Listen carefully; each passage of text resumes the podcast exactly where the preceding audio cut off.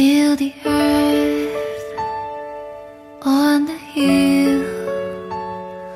大家好，欢迎来到贤者有闲，我是 Maggie。Hello，大家好，我是 Jackie，欢迎来到我们新的一期。啊、我们这次经过两三个星期，我们一直在追那个新闻女王。是的，我觉得这一期真的是一直在赶，一直在赶大结局，然后就一直想看一看真正的最后的 Queen Card 得主是不是我之前我们预测的那个人。然后我会发现，好像跟我预测的还是有一点点的出入。所以，啊哎、预测的也不一样。对，所以你也是不一样的，对吧？就是你之前猜的是谁？我觉得当时我毫不犹豫的选择了 Man 姐，因为这个是嗯在大女主戏当中好像一个正常的结局。就应该最后她是相当于在我们认知的理念里面，她应该是胜者才对，对吧？对啊，对我之前，因为我觉得我我可能想想象的比较跳痛一点，我之前选的是刘艳，因为虽然说刘艳最开始她一直一直是一个小跟班的那种感觉，但是我会想着说，随着剧情的成长戏来的结果，她应该最终成为一个电视台的一个台柱之类的。但是好像最后人家去自主创业去了。那可能在第二部里面，可能他会大放异彩吧。他的那个线上的网络平台会 战战胜那一些传统的电视媒体，这是我们想象的。所以没想到最后，其实按照我们剧情来说，最后留在 SNK 的人是张嘉妍。嗯，对。哎，但是回到这里面，你想讲的也是 Queen 卡，这个 Queen 卡其实定义有很多，大家理解也不太一样。按照故事的结局来说是张嘉妍，但是按照本身的理解来讲，当五个人站在站在那个现场的时候，大家一起喝水，然后好像，嗯、从我的理解来讲，每个人都是自己的 Queen 卡。啊，是的，当然，因为我们之前是说，我们统一的是在那个剧情的哪个还留在这个公司嘛？就比如说他后面第一集不是唐芷瑶就被开了嘛？就第一集第一个就被开了，然后但是后面有一集在最后的时候他又出现了，会发现他在职场上面人家发展的特别的好，成了一个讲金融的一个金牌讲师，而且大家很以他很信任他，然后觉得他是一个金融方面的一个神女神一样。但是你会发现，哎，如果他是当时没有被曼解开，他还是持续留在这个 SNK 的职场，他是怎样的一个发展呢？可能我觉得到了最后，他还跟刘艳这种差不多，是一个小跟班来的。嗯，对，我觉得可能也不太一样，因为他和刘艳的性格是不太一样的。嗯，他可能更豁得出出去。刘烨相对来说，这个人物角色会觉得更有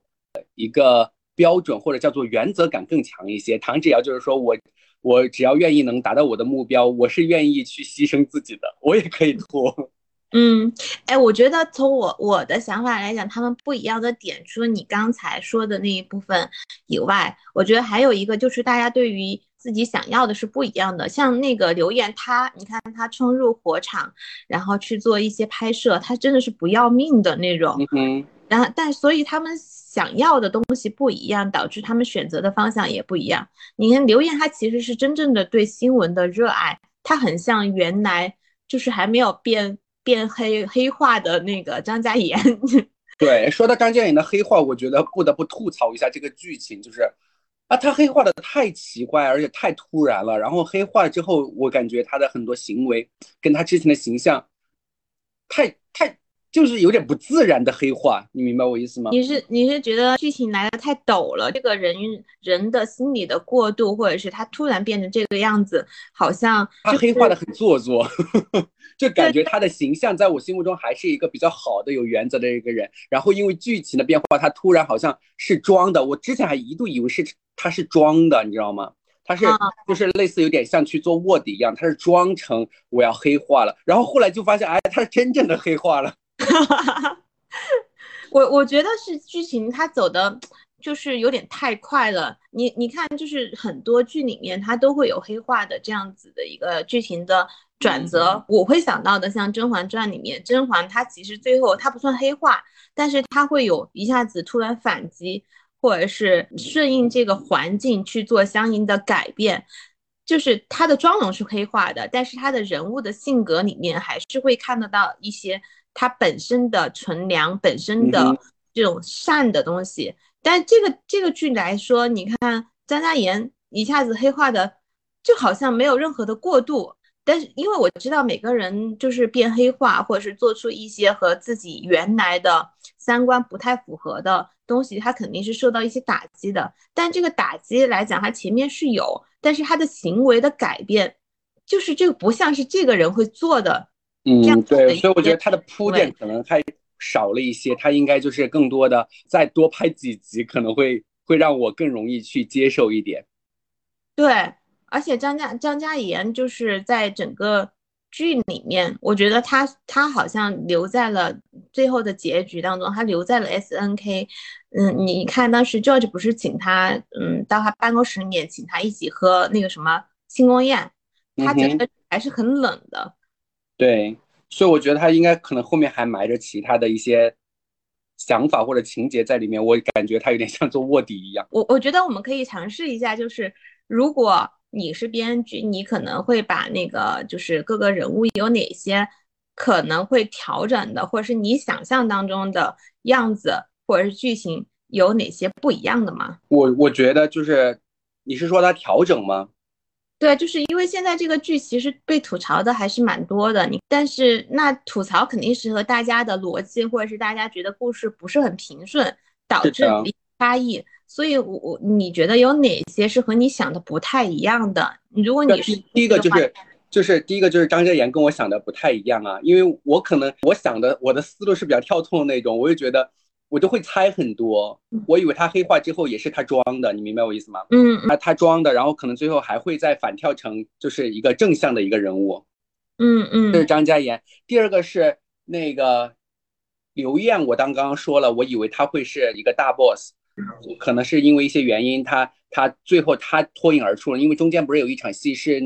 那个做现场直播，方太不是就钦点了他嘛？但其实那个时候他是个小透明。那我想可能有这些大 boss 的一个呃 buff 加持之后，他会突然变成一个最后的一个呃获胜者。还有一一个人是我们之前猜测的，我自己猜的，Man 姐的那个小奶狗 Ivan，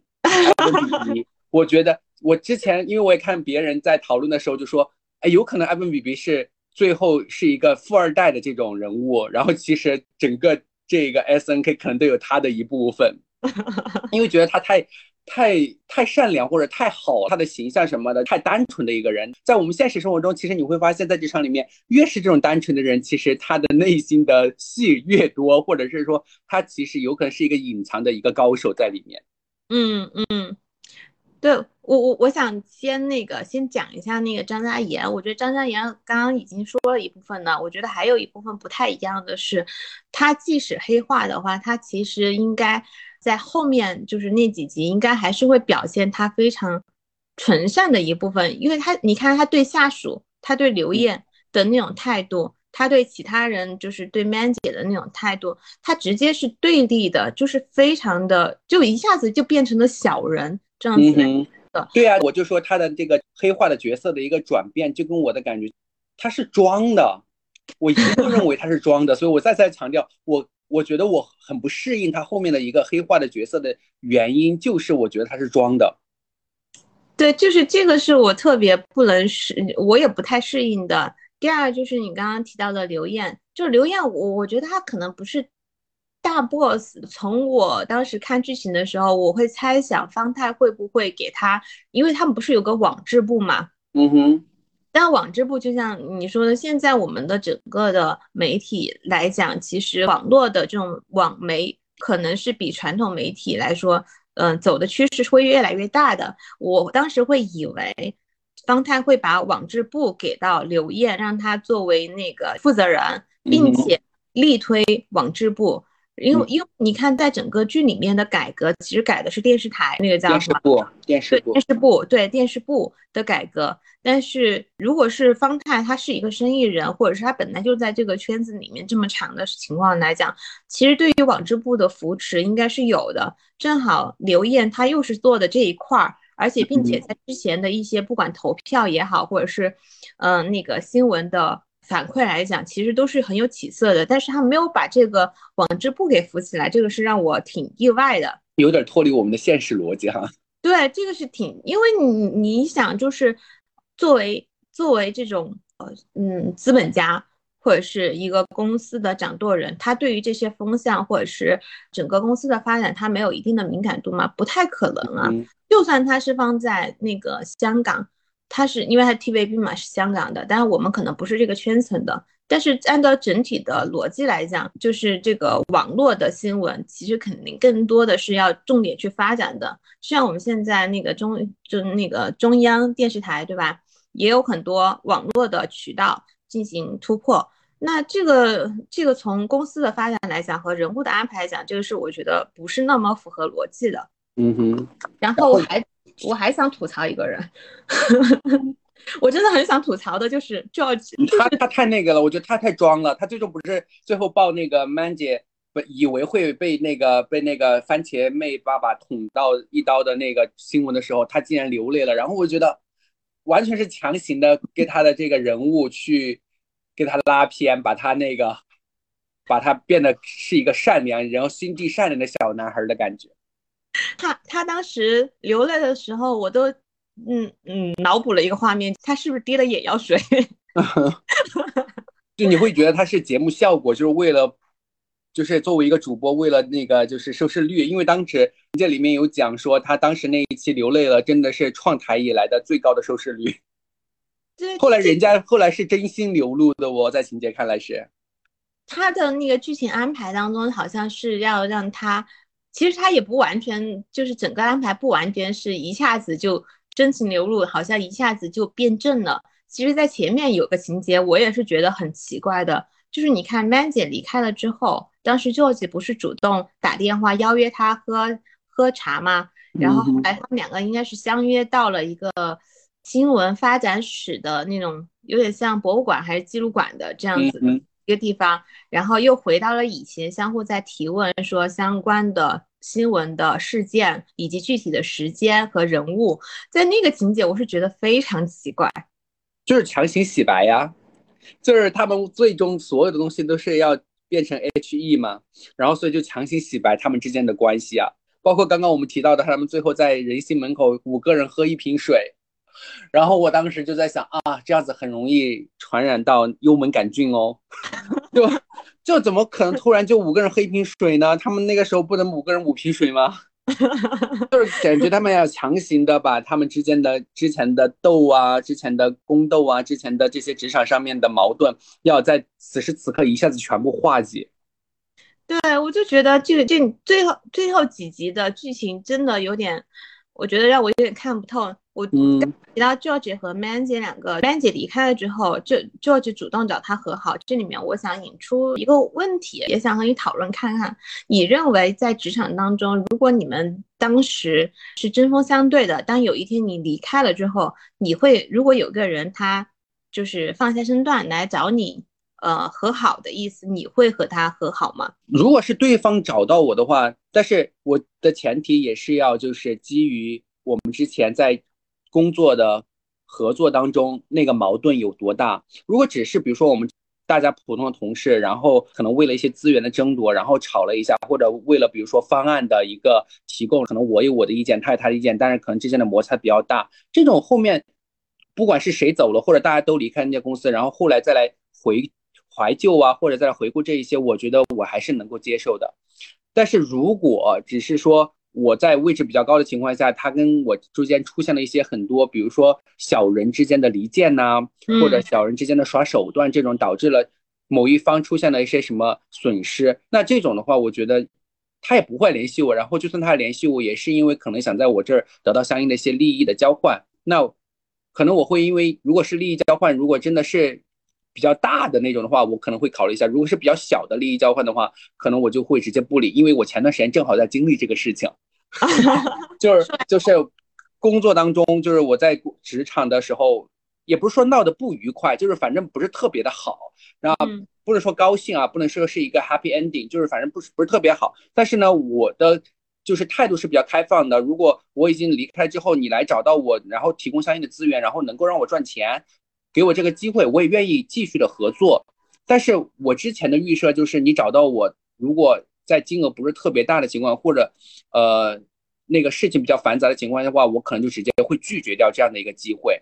嗯，所以嗯当时因为我出来就是离开公司之后，他找找到我，但是当时他跟我说了一个要谈一个合作嘛，但是我觉得他没有特别大的一个诚意，只是想来薅我的羊毛，就是说有点类似想让我免费帮他做一些录制的工作，然后我就我觉得说你要让我录制 OK，我们怎么录制都可以细谈，但是你得先跟我谈钱，对不对？但他一直不谈钱，感觉他的态度就是你。曾经是我们公司的员工，你就应该免费的帮我做这个事情，而且好像这个还是你的责任。嗯，然后我当时我就很不爽啊。第一个，本来我肯定啊，对，本来我在公司的时候就跟你有点不舒服了。第二个，出来之后，我觉得达成合作这个东西，大家作为成年人，只要有利益交换，只要我能赚钱，你能拿到你想要的作品，都可以谈合作。但是你这个态度就让我觉得我们不是平等的。他对，虽然说可对，虽然说你是甲方，我是乙方，对不对？但是在没有正式达成合作之前，咱们都是平等的。嗯嗯。所以，比如说我们谈到聊到一半的时候，我把样品 demo 发给他之后，他就不回我了，或者也不跟我说，哎，我要不要你这个东西？就是你你主动找到我，就像你刚刚说的情况，你主动找到我，但是我回了你，然后你又不理我了。嗯，你不觉得很奇怪吗？这个就是我觉得他不是诚意的想要和你合作，他只是来试探你，然后从你这儿看，只试探你的底线，看多少你能够接受。然后，而且第二个就是他把自己的姿态还是放得很高的，他认为他还是你的老板，他只是给你下达一个任务，你需要接受，是这个意思，是吧？对，所以我就相当于来说，虽然说就相当于其实他也是自己心里面有一些芥蒂嘛，跟我，但是我觉得他放低了姿态，又来找我合作。那我也的态度很开放的说，那愿意就是说再试一下。但是我觉得他这样做之后，后来他又在一个月之后又找到我，然后我就直接没有理他了。而且他又找到我，他知道一个月前他有点得罪我了，因为你没有回答我的回复我的信息，然后他都是绕了好大一圈才找到我的。啊，因为他之前本身对你不诚意，他心其实是有点，呃，就是有点不太好意思再来找你。所以说，他又通过其他人又绕了一圈，然后又又想找你再次合作，是这样子。对，但是其实他本来就跟我私底下是有微信的，就是他能直接找到我的。但是一个月之后，因为他不是前一个月他没回复我嘛，那你没回复我，那明显我就不爽了呀。因为本来就是从一开始就主动找到我，我离开了公司之后，我本来就不想跟你有任何联系了呀，对不对？嗯。那他就绕了很大圈找到公司的 HR。又找到他们部门的人，什么拉了一个群，把我拉进去，这样子又把我相当于是跟他联系起来的感觉。那我其实你不是做场戏吗？你本你本来就能联系到我，你直接就能联系到我。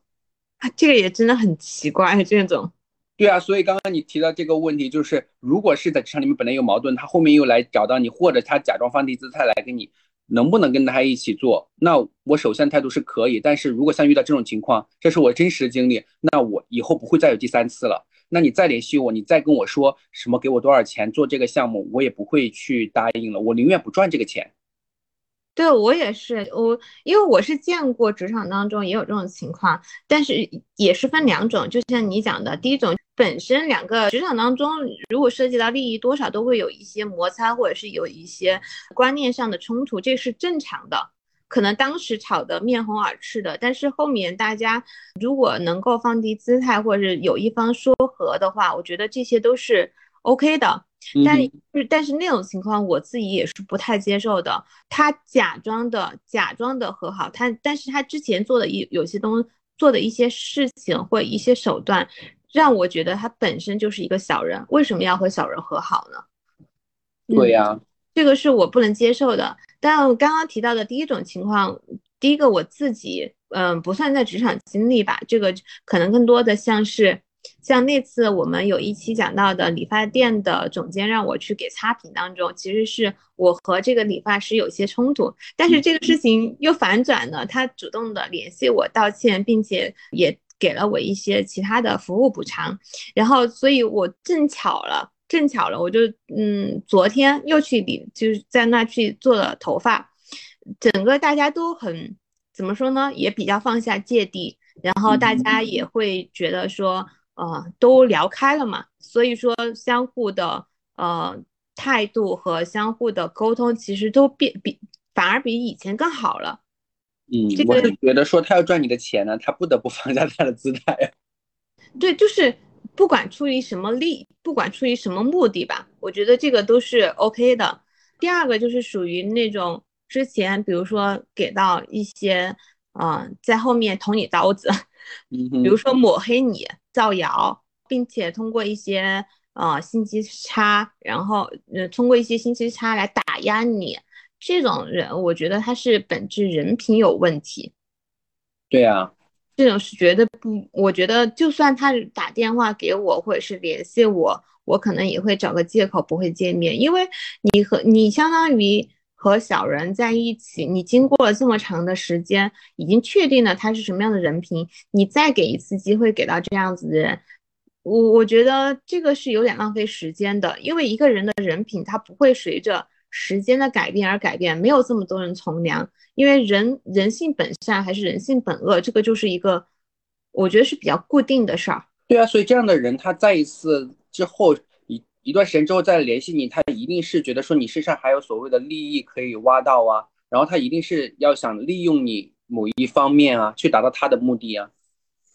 对，就是这种是。难道他他本来是个小人，然后他来跟你说来，我们一起出来喝个咖啡，我们聊聊谈谈心吗？那我更不可能啊！我根本就不不愿意跟你们这些人聊天呢。对，所以你看，回到这个剧情里面，George 他聊找到 Man 姐，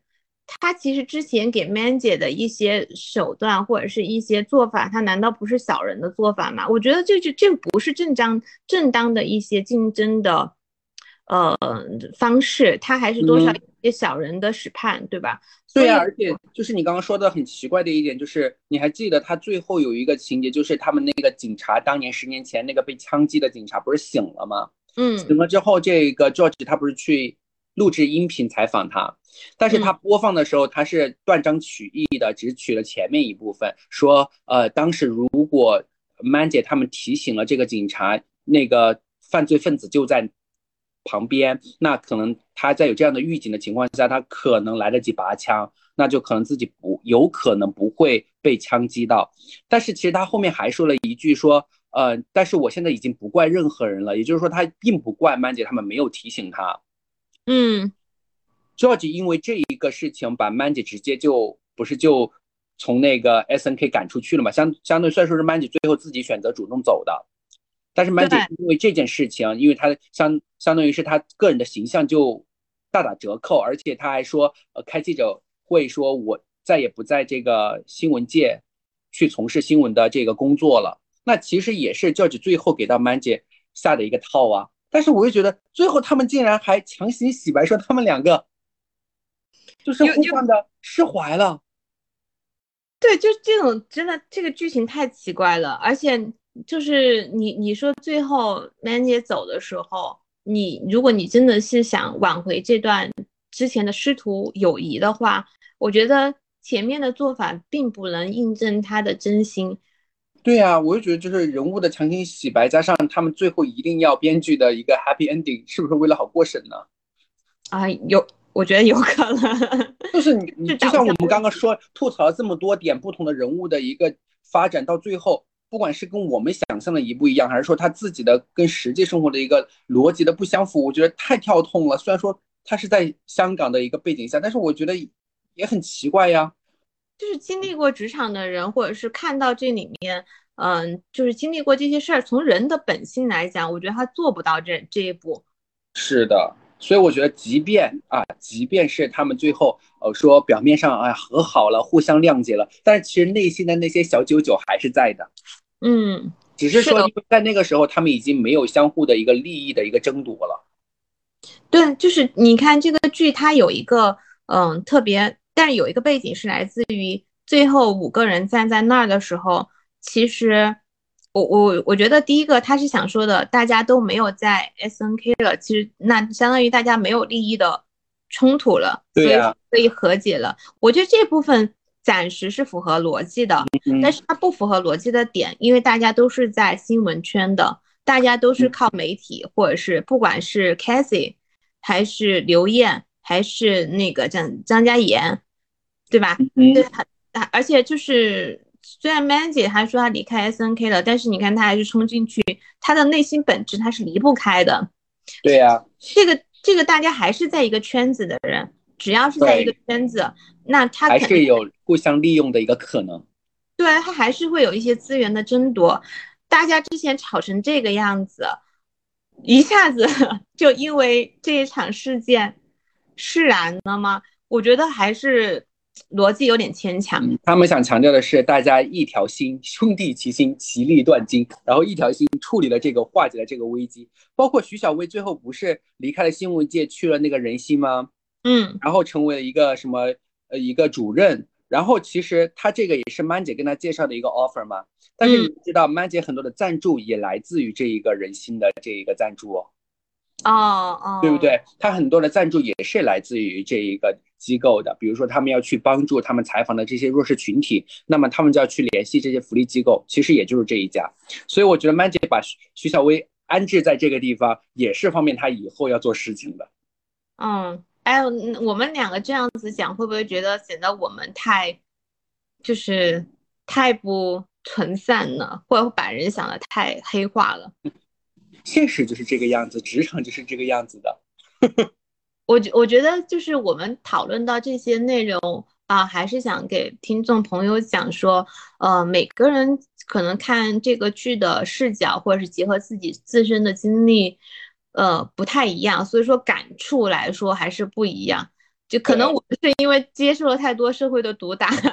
总。嗯觉得还总觉得，但是但是我们还是基于这个情节在剧情在讨论这个事情，也跟我们的可能想法会有不一样的地方。但是每个人面对你自己遇到的事情的时候，可能你的处理方式啊，或者你遇到了真正的这一个矛盾也是不一样的。嗯，对，这这个戏里面，我觉得还有一个人是我也特别想聊的。前两期我们就已经讨论到过，就是那个飞哥，嗯哼，就是每天喝奶茶的飞哥，最后换成了喝香槟。嗯，对啊，我觉得他的一个生存之道其实值得我们去深思跟讨论，是因为也是这部剧让我回过头去看了我上一家公司的一个组织架构，然后解开了我一个谜团，就是我认为的那个人，我完全无法理解他为什么能够长期在没有跟公司带来盈利的情况下，而深受大领导的一个信任，以及他还能坐稳那个位置。但是通过这个剧觉得他没有专业性，也没有能力，为什么他可以爬到高位？对，因为他就相当于是我们最大的，可以简单说一下这个组织架构啊，就是最大的有一个老板，然后下面有三个人，他就是其中的一个。啊，他还是那相当于听起来他还是公司的呃二把手了，对，就相当于是公司的老板的副一嘛，就是嗯二把手。但是你就会发现说，那它存在的意义是什么？那相当于是老板下面有三个部门，那他的这个部门是不赚钱的，而且是长期不赚钱。那正常情况下，我会觉得这这种部门，哎，一般不赚钱会有两种情况，它会存在。第一种就是它可能是要做长期、长期有益的事儿，可能短期难就是不太见嗯效，但是它可能是对于公司来讲会有一些附加利益。对但是不是。他不是是这种不是吧？不是这种，就是说我们想像我们互联网公司一样，我们长期的可能是有一个规划的，那可能需要两三年才能变现的。它不是，它做的项目都是那种小项目，但是它那个项目做完之后，比如说半年做完了不赚钱，一年做完了不赚钱，往外花钱，全是往外花钱，因为就就算你的成本再节约的再多，你下面的人手的人工成本也是有的吧，对吧？嗯他是不赚钱的，所以我就一直想不通，因为他旁边的就是另外一个人，比如说我就跟他们命名叫就是呃一号、二号、三号嘛，老板下面有一二三号，嗯嗯这嗯个人属于二号，二号为什么一直存在？我就想不通。如果因为当时我在想，之前没看这个剧之前，我就在想，如果我是老板，早就那么把开了。我我我觉得按照我对公司整个架构的理了解跟业务的一个走向的话，一号跟三号，我觉得留下来的必要性是有的，因为一号是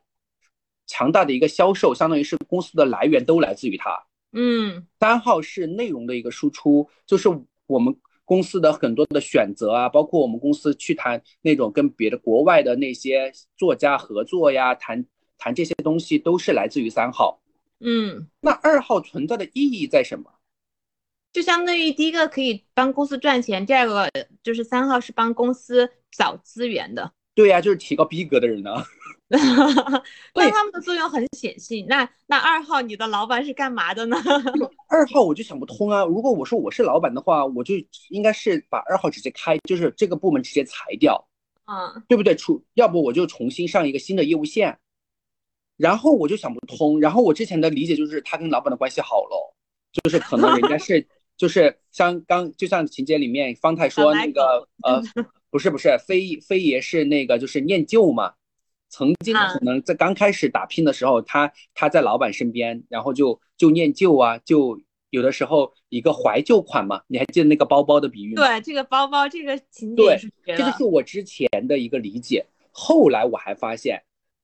它不仅有这样的一个意义在，更多的是他要作为一个棋子去制衡一号。嗯，因为一号是一个比较年轻的人，年轻的人呢，他。在公司又是一个举足轻重的一个作用，那老板就会想啊，那如果没有二号的制衡他的话，因为三号又长期不在公司，是居家办公的，如果他没有人去制衡他，总有一天他会一家独大。那他一家独大之后，他心里面是不是没有老板了呀？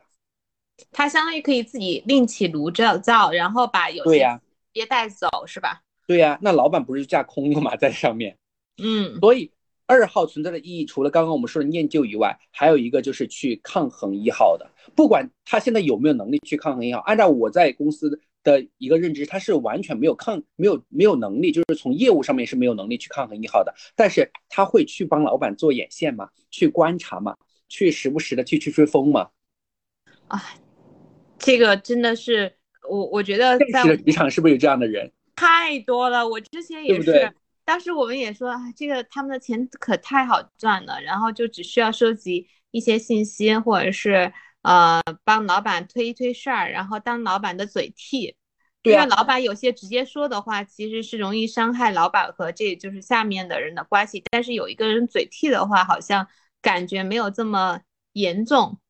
所以就回过头来要一对应到我们的剧情里面，那非也存在的意义，就相当于最开始的时候。那个张嘉言说：“我都完全不理解你为什么能坐到这个位子上，这是我们最直接的，就是从专业上面角度说，我们觉得说很单纯的觉得我要爬到这个总监的位置，一定是因为我的专业过硬，我可能是专业在公司排第一，那我就能够爬到这个高位。包括张嘉言是这个样子的一个思路，包括曼姐最开始也是这样的一个思路，我靠实力说话，在职场里面，但是他们就会。”就是我之前我也不理解像飞爷这样的人物为什么爬到高位，就刚刚相当于我刚刚跟你分析了我们公司的架构一样，但现在我理解了呀，它存在的还是有点意义的。对我我我觉得你这一点和我感触特别深，就是飞爷他第一个提到怀旧款，其实嗯，像方太他会把它说为款怀旧款，其实有点像，那他和公司是一起成长的，他可能在。之前公司才成立的时候，或才刚开始发展的时候，他可能是里面的主心骨，或者是至少和公司共存亡的那个阶段是有过的，可能会有过的。所以，如果他把这样子的一个人拉下去了，那公司的其他的老员工可能会觉得说，那他是一个方太没有情义，不念旧。就是有些公司存在，或者是人留得住，可能还有一部分就是。念旧的这样子的一个，嗯，心态吧。就有些人说我没有功劳也苦劳啊，对吧？我觉得这个是有一方面。第二方面，像飞爷他这个，你看他每次他为什么当嘴替的作用真的很强？嗯，如果是同样的话，让方太去说啊，说哎，你们要怎么弄？那我我肯定就是我没有什么意见呐，你们决定就好。这种不可能从方太嘴巴当中说出来。当当他从飞爷嘴巴当中说出来的时候，就是有一个人，要不然就是顶个骂名，嗯哼，但是有不会伤害，就是有也不会伤害方太和下面，比如说和 Man 姐他们就举他们的关系，这个是一个嘴替非常强的一个作用。还有一点就是这一类人，就是飞爷这一类人，在公司里面又能居高位，又能够长时间的存活，是因为我们刚刚说的，我们思维要转换。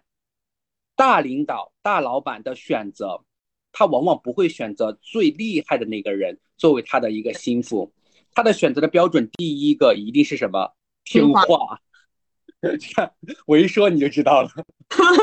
我们两个真的是异口同声的说控，制，真的是听话，因为就是能力太强的，像曼姐这种，她太难受控了。她一说我要改革，然后因为他能力强，他可能就会把公司搞得呃就是翻天覆瘴气的，对，乌烟瘴气的。因为像这种大事、大动作的事情，嗯，因为公司很多，他不可能不太会，当他发展到一个阶段的时候，他可能不是求突破，因为你看他们 SNK 的时候，应该是相对稳定的，他可嗯能更多的是要求稳的。所以他你你他在面临到很多事情的时候，他不是说我要去突破一个什么事儿，而是来说我这个决定它是不是求稳的。还有一点就是，可能因为他还要去跟很多股东去负责嘛，跟股东去交代。那如果股东大，哎，比如说像 Cathy 最后不是绑到一个大股东吗？嗯，股东他们有意见的话，有的时候方太也要去更多的采取他们的一个意见嘛。所以就跟我们刚刚说的一样，在大老板下面，你要长期的安全的存活，就是我们以前的思路，包括我们从小可能受的教育，就是我能力一定要强，我一定要表现出来我很厉害。这是我们特别是刚入职场的呃年轻人、新年那个新鲜人，包括我十年前刚入职场的时候，我的这个思路，我在职场里面的生存之道也是按照这个原则去走的，就是我一定要好好的多学一点，然后好好的表现，一定要尽快的 outstanding 出来。但是我觉得也是这样子。对，但是你过了五年之后，过了十年之后，你会发现，哎，好像那些既得利益者或者真正的人家那些工资比你高的人，他并不比你厉害呀，但是他拿的钱比你多，人人家做的事情还比你少，那他又是怎么存活的呢？所以通过这部剧再回顾我之前的一些职场的经历，我就完全就一下子就想开了。我也是，我特就是这两年两三年我才会转变这个思维，就是做，就是很多人像嗯，我看到那些高层，他就是第一个机遇好，第二个嗯他听话，他最后就顺着这个顺势而为嘛，然后去做。因为如果你是能力特别好的那种，你那他第一个他可能第一个能力好的人，他就是要冲锋陷阵的，他就是一把刀到处捅。那捅完之后，什么时候别人反击的时候，那他直接就是目标。那像那种真正的像飞爷这种，他平衡大家的关系，把老板哄好，把老板的情绪价值照顾好之后，那他就是有点像什么，嗯、坐收渔翁之利这样子的，他就顺顺势而为的往上爬了。所以说他是他不不一定是能力最强的，他但是他一定是最听话的。对，其实，在反过头来看，在我的职场经历，我们的环境，我们是教育领域嘛，其实相对来说啊，跟外人的感觉，跟外界的感觉是比较干净一点的，对不对？相对来说啊，因为大家可能老师嘛素质比较好一些，相对来说就是会 没有这么血腥但是吗其实还是会有的啊，还是会会有的。那可能早几年我会理解说能者多劳，多劳多得，这是我之前的一个理念，就觉得说我只要为公司付出了，那我在一年之后的奖金也好，或者一年之后的升职也好，都应该是理所当然的会给到我的。但是通过这十多年的工作之后，我才发现多做多错，少做少错，就是在职场里面尽量不要做自己跟自己没有关系的事情。真的是这样啊！我我觉得，嗯、像刚刚提到的“嗯能者多劳”这个事情，真的是显太显性了。像我前两天还在和我的一个闺蜜在聊，然后他们是外企，然后相当于要做做一些呃高层的接待，因为他是这个区域的负责的人，其中的一个负责人。那其实这个事儿呢，很是另外一个人在负责，比如说 A 在负责，A 又是他们当中能力最不强的一个人，因为大家觉得接待他不太涉及到专业上面的事，至少还是比较容易的。但那个人把这个事儿搞得非常的复杂，而且非常的不高效，而且很多东西都不确定，导致一一大批人要跟着他一起把这个事儿给弄完。然后像我的闺蜜又是比较能力很强的人，她各方面的综合素质还有包括综合能力都非常强，因此老板把有一部分的活给到了她，相当于主 R 的人、主要负责的人变成了一个配角，他们这些不是负责的人去帮忙的人变成了主角。嗯，前之前他都不怎么加班的，然后第一个遇到年底了，正好也忙，第二个这些事儿，起码他说占据了他百分之三十的多，增加了百分之三十的工工作量，最后最忙的就是他们，啊，周末还加班。后来我这个事儿完了之后，昨天我还在问他，我说你们弄得怎么样？他说还挺好的。我说，我说你看吧，这个事儿告诉我们，那个就是负责的 A。真的是躺赢，因为这个整个结果是好的。大家，大家因为被接待的人他不太会知道说到底是谁负责的啊，谁在做具体的事儿，只知道这个负责的人是谁，对吧？对啊，相当于他就是躺赢。他说对啊，他说那段时间这个 A 什么事儿都不做，就在准备一个两分钟的演讲稿，其他的事儿全都是他们。他们在做，他们累得要死，那个人又不加班，然后每天还用一些工作的时间准备这个事儿。我说，你看，我说那他的第一个，他的工工资有影响吗？我说第二个，他绩效会影响吗？老板也不会把他开了，老板老板还是会把他留着，因为那个人已经在公司待了挺久的，他不会影响。我说这就是多劳多得的表现。太多劳多得吗？他没有劳啊。啊，对啊，他也没有。他也没有得到，他对他就是少做少错，不出错就行了。对他，他跟你看那个情节里面那个飞爷就是哦，好的就是我的，这就是不好的决定都是你们做的哦。对，他说反正这个事情吧，反正不是我做的决定，你们你们提出来的，那你们就先做吧，对吧？就是这种，就是真的是不第一个不做决策，第二个不背锅，第三个有功我必须得得一份儿。对啊，但是你会发现职场。这种人很多呀，就是特别是你往越往上走，你就会发现那些稍微中上层的人都是这样的一个处世之道啊，在职场里面，真的是让让让我这部戏里面飞爷的存在，让我们看清楚了很多现实和职场当中的一一些原来不太理解的事实，是吧？就是而且我觉得，因为我们亲身经历过这些事情，也遇到过这样的领导也好，或者同事也好。但是以前我可能就是很抓狂，就是我内心的一个情绪消耗会比较，因为这种事情会比较大。但是看了这个剧之后，我再来反思的时候，我就会发现说，因为可能看剧的时候你是作为一个就是局外人的一个视角去看他们玩的这个游戏嘛。嗯，对吧？那你就会发现说，里面的每个人物啊，他们的关系，你就看得更清楚。有的时候你当局者迷嘛，当你真正的在职场里面的时候，你处于其中的一个 NPC 的时候，你就会觉得说，你可能无法去解决当时的一个迷惑。但是现在回过头来看的话，就觉得说，可能我当时的一个情绪消耗太多了，因为这种事情。那现在如果再一次经历的话，我可能就看得更开一些了。对我也是，我现在就是看得特别开。然后还有还有一个点就是方太。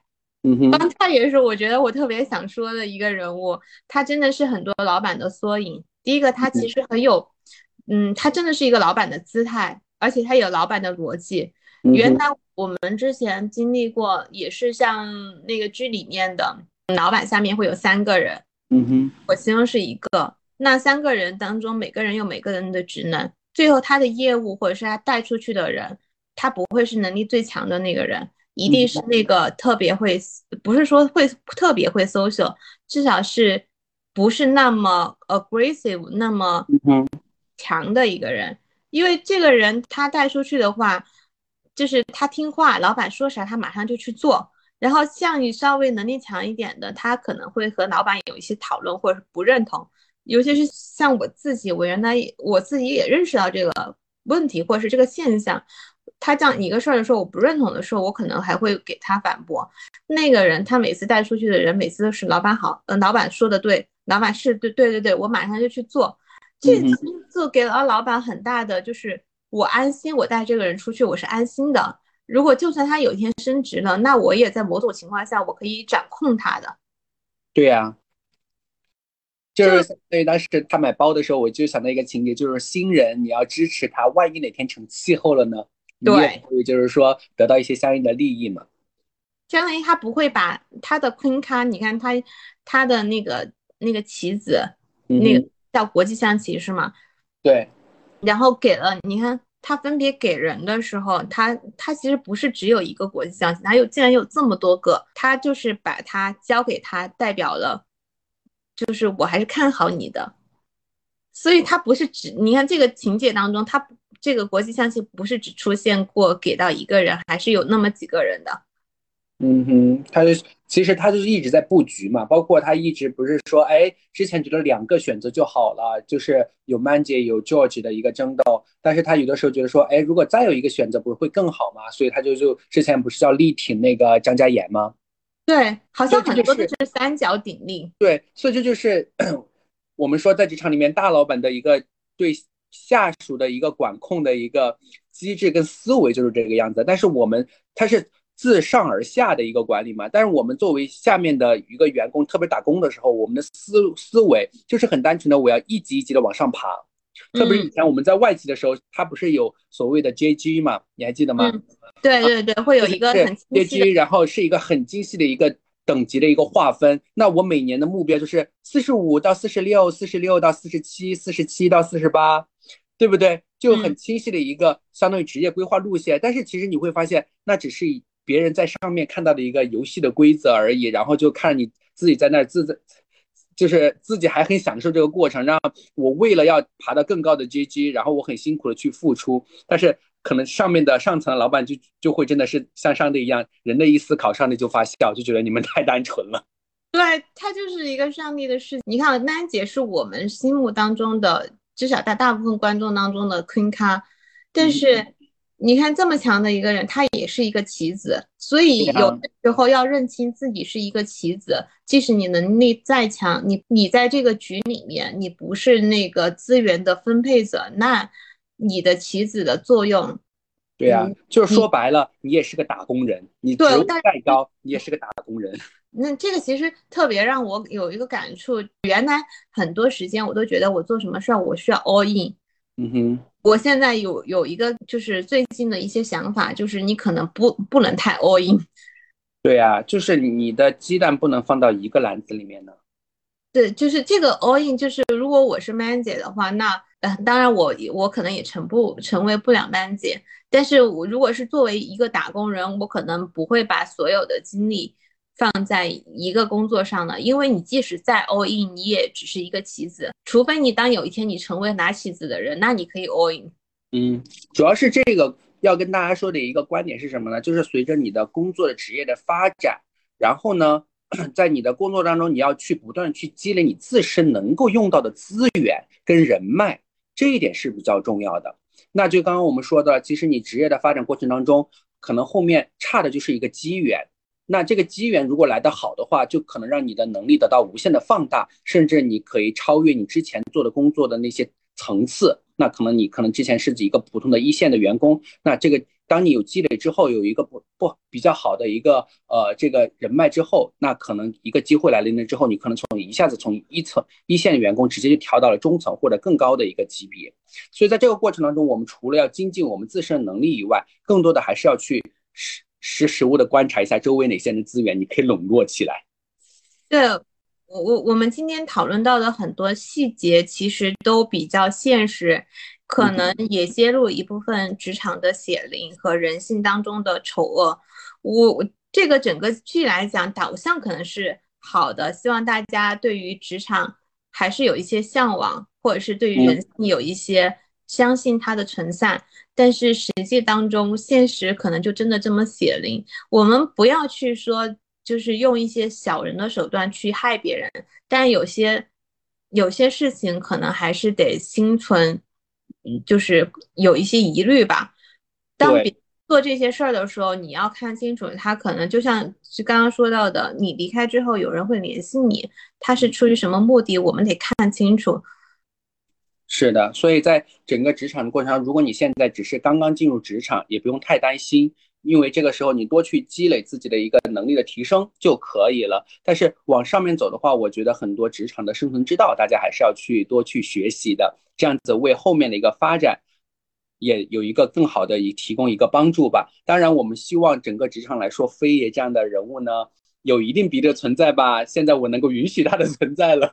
在我的意识形态里面。但是我觉得尽量还是能够找到一个自己过得更开心、更舒心，而且就是呃符合自身的一个价值观的一个职场，你的职业啊什么，包括你的工作啊、情绪啊什么，就会更好一些。是的，我们看到这些现象和我们经历的这些事情，其实很多都是因为在七零后、八零后或者是九零后在主导整个职场的环境和职场的范围。我其实很期待零零后来整顿职场，这个是我很期待的。可能是毕爷这种这种人的话，可能很快就会被干掉了。其实我也蛮想看这一幕的。主要是现在我觉得还有一点就是零零后能整顿是因为什么呢？是因为他还没有成为掌权者，就是大部分的零零还没成为掌权者。当如果他是一个资源的分配者的时候，可能他他的想法，他的一个做法又会去进行一个再次的改变。当然，我们能看到现在随着我们时代的进步，然后在这些不同方面的一个改善也是非常乐见其成的。我也希望总有一天，大部分的大环境能够像我们想象中的那样单纯一点，然后我就靠我的才华，靠我的能力，能够赚到相应的一个回复回报就可以了。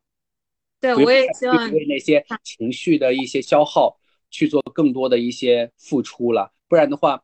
呃，就是大家会因为说，首先我没有赚太多的钱，然后感觉赚着卖白菜的钱，操着卖白粉的心一样。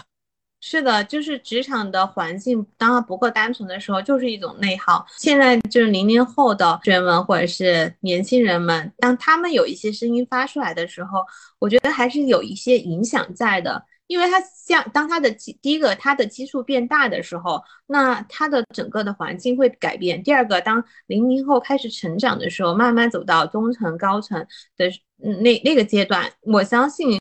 呃，整个大家的生存之道又会有所改变。是，还是不忘初心啊，方得始终。然后大家坚持自己的一个专业的提升，然后静待花开就好了。对，那我们这期先录到这儿。我们还是期待大家可以把你们觉得这个剧里面值得吐槽的，或者是值得讨论的点给我们留言，或者是你觉得你还有心目当中的 Queen 咖，你也可以放在我们第九期的投票当中。嗯嗯，对，把你心目中的女王可以写在我们的评论区。那我们下期再见哦，下期再见，拜拜，拜拜。